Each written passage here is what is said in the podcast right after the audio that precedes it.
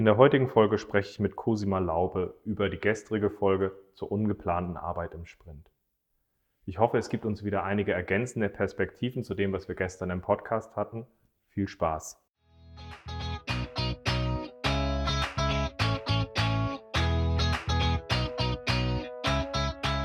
Scrum ist einfach zu verstehen. Die Krux liegt in der Anwendung für deine Zwecke in deinem Kontext. Der Podcast Scrum Meistern gibt dir dazu Tipps und Anregungen. Moin, moin, herzlich willkommen zu einer neuen Folge der Nachlese für meinen Podcast Scrum Meistern. Ich bin sehr froh, dass ich die Cosima Laube heute für ein Interview gewinnen konnte zu dem Thema ungeplante Arbeit im Sprint, also die Folge, die gestern erschienen ist. Die Cosima kenne ich aus der Community, in der wir relativ gut verzahnt bin, sind und ich ihre Perspektive schätze und die letzten Monate tatsächlich voller Spannung verfolge, wie sie ähm, das Bullet Journaling benutzt, wo ich auch immer wieder mit versuche, aber sie schon viel, viel weiter ist. So gesehen, schön, dass du da bist. Schön, dass ich da sein darf. In der Folge gestern, in der ungeplanten Arbeit, haben wir ja letztlich aufgearbeitet, dass eigentlich Scrum ja sagt, der Sprint ist geschützt und eigentlich so gesehen das Problem dadurch auch gar nicht existiert, weil wenn wir ein strategisches Thema verfolgen, frieren wir den Sprint ein, ziehen ihn durch und alles ist gut. In der Praxis ist das aber leider nicht immer der Weg, den wir durchziehen können an der Stelle. Da müssen wir andere Wege finden, wie wir damit umgehen können, damit wir später halt auch in diesen Rahmen reingehen. Das haben wir in der Folge behandelt. So gesehen gleich mal die Frage an dich, Cosima. Wie guckst du auf dieses Thema? Ähm, warum siehst du das für wichtig, wenn man erfolgreich mit Scrum arbeitet? Also ich sehe es für wichtig, dass wir auch mit ungeplanter Arbeit einen Weg finden, umzugehen, weil die Teams, die ich bisher oder in letzter Zeit betreut habe, die hatten glücklicherweise sehr direkten Kundenkontakt. Und ähm, das letzte Team ganz aktuell, ähm, das war ein Team, äh, also der Kunde war jemand, die überhaupt keine Ahnung von agilem Arbeiten hatten, mhm. überhaupt keine Ahnung von IT, überhaupt keine Ahnung von Softwareentwicklung. Und ähm, da war es dann besonders hilfreich, dass man auch auf diese ungeplante Arbeit eben eingeht und auch guckt, ist es denn jetzt gerade wirklich, wirklich wichtig? Da stand dann mhm. auch der Betrieb von, von dieser Abteilung sozusagen, um denen auch das Gefühl zu geben und nicht nur das Gefühl, sondern auch die Sicherheit, das Entwicklungsteam macht das nicht zum Spaß. Die schmeißen nicht zum Spaß mit Post-its um sich rum. Die haben nicht zum Spaß ein Taskboard. Die arbeiten nicht zum Spaß agil, ähm, sondern es hat einen Sinn und da, ja, es trägt ein bisschen auch zur Verbindung bei, also zu, mhm.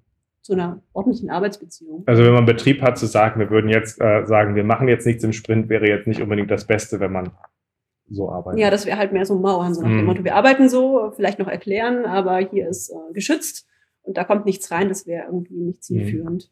Also der, die integrative Komponente, wie binden wir sie ein, auch wenn sie nicht zwingend verstehen, was wir da tun? Ja, also sie haben dadurch auch dann gelernt mit der Zeit mhm. eben, warum wir das so machen. Und dann war ihnen auch irgendwann klar, wenn man dann mal sagte, okay, diese ungeplante Arbeit, die machen wir jetzt gerade nicht, weil sie jetzt nicht den Betrieb anhält, weil sie nicht mega viel Wert bringt und schon gar nicht verglichen zu dem, was wir hier jetzt tun mhm. werden. Dann kommt da auch mehr Verständnis mit der Zeit. So. Ja, mhm. genau. Wenn du jetzt auf den Podcast von gestern drauf guckst, das, äh, auf das, diesen Thema mit, dem unge äh, mit der ungeplanten Arbeit, was sind so Highlights für dich aus der Folge? Was sind Sachen, die du nochmal hervorheben würdest? Also eine Sache, da habe ich mir gedacht, da möchte ich mich auch in Zukunft selber wieder als Coach an die Nase nehmen, wenn ich ein Team habe, was irgendwie es schafft, mit physischen Boards zu arbeiten, mit physischen Boards zu arbeiten, weil mich diese Pinkies total inspiriert haben. Ähm, zum einen klar, visualisieren, das kann man auch online machen, aber wirklich physisch visualisieren, um dann auch was zu haben, was man wirklich haptisch dann auch messen kann. Das ist dann deutlich einfacher, denke ich, als wenn man es in irgendeinem Tool hat oder wenn man es vielleicht doch gar nicht misst. Und was ich auch besonders schön fand, wenn man dann dadurch eine gewisse Anzahl oder ein gewisses Gefühl hat, was kommt denn üblicherweise rein. Die Teams, mit denen ich gearbeitet habe, da hatte man auch irgendwann ein Gefühl, dass man dann eben jetzt wieder diese Pinkies sozusagen sich die schon mal leer hinbeppt. Also das fand ich mhm. sehr schön, dass man sich das vorhält, dass man auch schon eine gewisse Idee hat, was kommt denn da rein. Mhm. Gibt, finde ich, zum einen auch die Awareness, dass das da ist, zum anderen auch ja, ein Stück weit Kapazität, ohne jetzt irgendwie hier zu viel ähm, da reinzustecken, die Kapazität irgendwie zu schätzen. Mhm.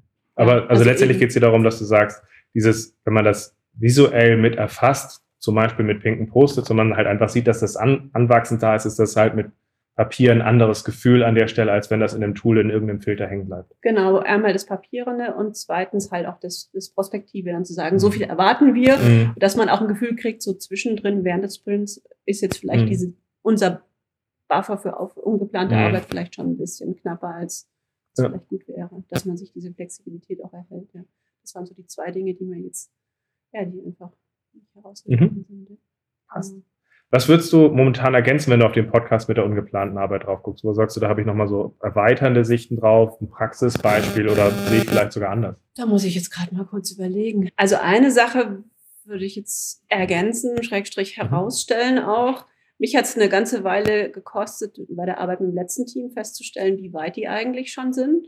Im Sinne von, dass der Product Owner auch wirklich die Arbeit übernimmt, die ein Product Owner wirklich übernehmen soll, nämlich hauptsächlich diese Arbeit nach außen mit dem Kunden mhm. das zu bündeln und Product Ownership wirklich das Team auch machen kann. Ich kenne das auch von anderen Teams, dass dann die ungeplante Arbeit irgendwie an verschiedenen Stellen reinkommt ins Team, dass das dann, das erstmal die Herausforderung ist. Das hat mich lange Zeit gekostet, dass ich gesehen habe, das ist bei uns gar nicht die Herausforderung, aber die mhm. gibt es ja trotzdem oft. Mhm. Deswegen glaube ich, ja, gibt es verschiedene Sachen. Also mir fehlen da gerade die passenden Worte an der Stelle.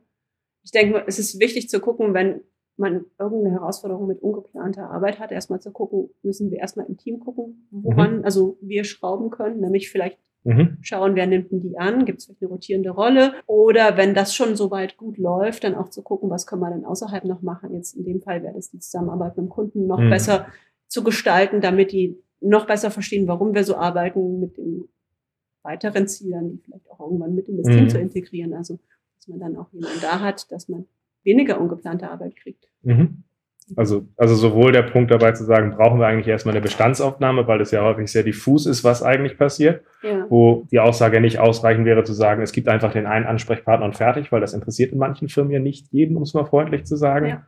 Und dann halt auch der andere Punkt zu sagen, okay, Bestandsaufnahme ist das eine, aber es gibt halt die Gefahr, dass in Firmen Leute durch die Gegend laufen und sagen, wir fassen ungeplante Arbeit und dann so gelacht, gelocht und abgeheftet machen, aber nicht ins Optimieren gehen.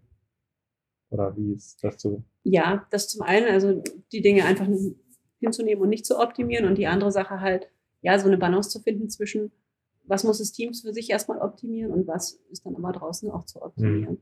Mhm. weil ich denke mir auch, wenn alles beim Product Owner kanalisiert ist und das Team mit niemand mehr sprechen darf, wäre auch nicht gut sozusagen. Also es ist ja dann auch wieder wichtig zu gucken, wird es in dem Team auch wieder verteilt, die Info, wenn der Product Owner gerade mal nicht da ist oder irgendwie beschäftigt fließt dann wieder zurück. Also es, ich denke, da gibt es total viele Baustellen beim Thema ungeplante Arbeit. Mhm. Also auch eine gemeinsame Ownership zu erzeugen. Genau. Was ist so das Extremste, was du bisher erlebt hast, wo so ein Team ähm, eine Herausforderung hat durch ungeplante Arbeit? Oder ein mhm. positives Beispiel, wo du sagst, das war relativ schön, wie es dann gemeistert wurde? Ich auch mal kurz nachdenken. Relativ schön fällt mir sehr spontan was ein. Beim letzten Team war es dann echt so, wenn die Product Ownerin nicht da war oder Urlaub oder busy. Es gab einen gemeinsamen Slack-Channel mit dem Kunden und wenn bei denen was war, wo wirklich dann der Betrieb stand, dann schrieb jemand vom Kunden rein, hier Problem so und so, Screenshot so und so, hatten wir sie auch ein Stück weit dahin geleitet, dass sie das machen, dass sie wissen, was wir brauchen mhm. und dann kümmert sich das Team drum. Und dann wird noch der Product Owner irgendwie getaggt, so hey, hör mal, wir haben das jetzt gemacht, weil, also das ist auch eine gewisse, ja, war dann auch Vertrauen da, dass es passt. Vertrauen, gemeinsames ja, Verständnis. Genau, dass man weiß, was nimmt man an und was legt mhm. man erstmal auf die Seite. Und deswegen, ja, ich denke, wenn man da Vertrauen hat und auch immer wieder ja, in, in Kommunikation ist an der Stelle, dann mhm. ist das klingt einfach, aber wahrscheinlich das zielführendste. Ja, ich, ja. ja, ich glaube, man muss sowohl aufpassen, dass man den PO nicht zum Durchlauferhitzer macht. Ja. Ich glaube, das, was du vorhin gesagt hast mit, äh, mit deiner letzten Organisation, dass man dabei sagt, wie holen wir das Business ab? Ich glaube, es ist die falsche Aussage, wir müssen erstmal Scrum verstehen, sondern es ist auch die Frage, wie kriegen wir die Informationen zu denen und dann halt eben, wie vergisst man, vergisst das Team nicht oder wie hilft man dem Team, dass es auch die Ownership mit übernimmt. Ja. ja. und auch nicht abholen, sondern eher ihnen erklären, was haben sie davon? Also, mhm. was haben sie davon, dass das Team agil arbeitet? Nicht nur, was hat das Team davon? Ja. ja. Wenn du auf das Thema drauf guckst und jetzt sagst, okay, für die Zuhörer, da, das wäre nochmal für das Thema so eine Perspektive oder ein konkreter Tipp, was, was würdest du den Leuten da mitgeben? Macht es wirklich sichtbar. Macht die ungeplante Arbeit sichtbar und wenn es geht, echt irgendwie physisch. Also das ist das hat bei mir so, so resoniert, dass ich mir denke, da will ich mich auch wieder mehr an die Nase packen. Das glaube ich auch aus Erfahrung. Das wirkt Wunder, wenn man es wirklich macht. Also möglichst physisch, physisch sichtbar. Mhm. Ja. Es ist halt was anderes, den Stapel in der Hand ja, zu halten. Genau. Cool. Dann, Cosima, danke für deine Zeit, danke für deine Perspektiven, hat Spaß gemacht und ich hoffe, wir hören uns bald wieder. Ja, danke dir.